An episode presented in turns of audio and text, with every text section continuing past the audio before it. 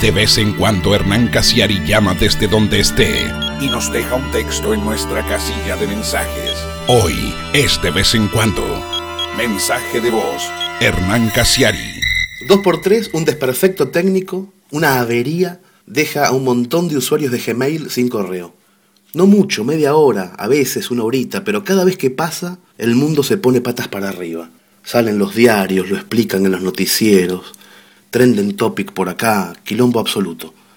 Estas utilidades, el Gmail, Twitter, WhatsApp, que hasta hace poco no existían y que ni siquiera pedíamos a los gritos, ahora son más necesarias que el agua y el aire. En esta década, Estar tres horas sin conexión a algo es una especie de calamidad personal. ¿Se dieron cuenta de cómo actúa el hombre moderno cuando se queda sin wifi en la casa o cuando se queda sin cobertura en la calle? Se lo comen los nervios al hombre moderno, lo derrite el desasosiego. Si no tenemos celular, las personas ya somos incapaces de encontrarnos en una esquina, porque no sabemos cuál de las cuatro intersecciones de la esquina es la correcta y perdemos el aire y nos desmayamos. Nuestros padres, analógicos, se encontraban en cualquier parte, en un recital de Sandro, a la entrada de la cancha de River para ver la final del Mundial del 78, en una manifestación del partido intransigente. En cualquier parte se encontraban, nosotros no. Se nos borró esa neurona. Dos minutos antes de llegar tenemos que mandar un mensajito que dice estoy llegando y el otro responde te estoy viendo y los dos levantamos la mano. Solamente haciendo esa pelotudez nos podemos encontrar. Y así como el celular nos sitúa en el espacio, el correo electrónico nos ubica en el tiempo. El mail no es imprescindible únicamente como servicio de mensajería veloz, se convirtió en la primera autobiografía personal automática. Todo lo que escribimos en los últimos años está ahí, en la carpeta enviados. Ejercicio.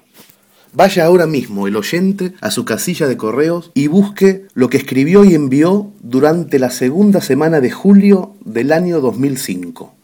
Lea el oyente con atención esas cartas. Recordará hechos y circunstancias que la memoria ya había perdido para siempre. Quedaron atrás los tiempos en lo que recordábamos 50 números telefónicos de 7 cifras cada uno. Hoy no sabemos el teléfono de nadie. Hoy no sabemos lo que hicimos en julio de 2005. Cuando perdemos la agenda del celular, nos ponemos a caminar en redondo como el oso yogi cuando le daban un palazo en la cabeza. Cuando una avería nos deja sin correo, empezamos a equivocar el sentido de la orientación y del tiempo. ¿Cómo era posible vivir hace 10, 15 años sin todos estos sobresaltos? ¿En qué momento el confort de las comunicaciones se convirtió en una emergencia insustituible? ¿Se acuerdan de esa vieja sentencia de Cortázar? No te regalan un reloj para tu cumpleaños. Ahora eso nos parece insignificante, podríamos vivir décadas sin el prestigio del reloj pulsera. Pero si falla Gmail y nos quedamos sin correo, nos da la impresión de que todo se borró, lo que dijimos, lo que nos dijeron. No es un servicio de correo el que fracasa, es nuestra memoria. Ahora Cortázar diría, no se rompió tu correo, tú te rompiste. Somos nosotros los que empezamos a desaparecer, nuestro pasado, lo que fuimos, lo que dijimos que íbamos a hacer y no hicimos nunca. Si perdemos la carpeta enviados de Gmail, se borran todas las verdades y todas las mentiras que nos componen. End of messages. Please leave your message after the tone.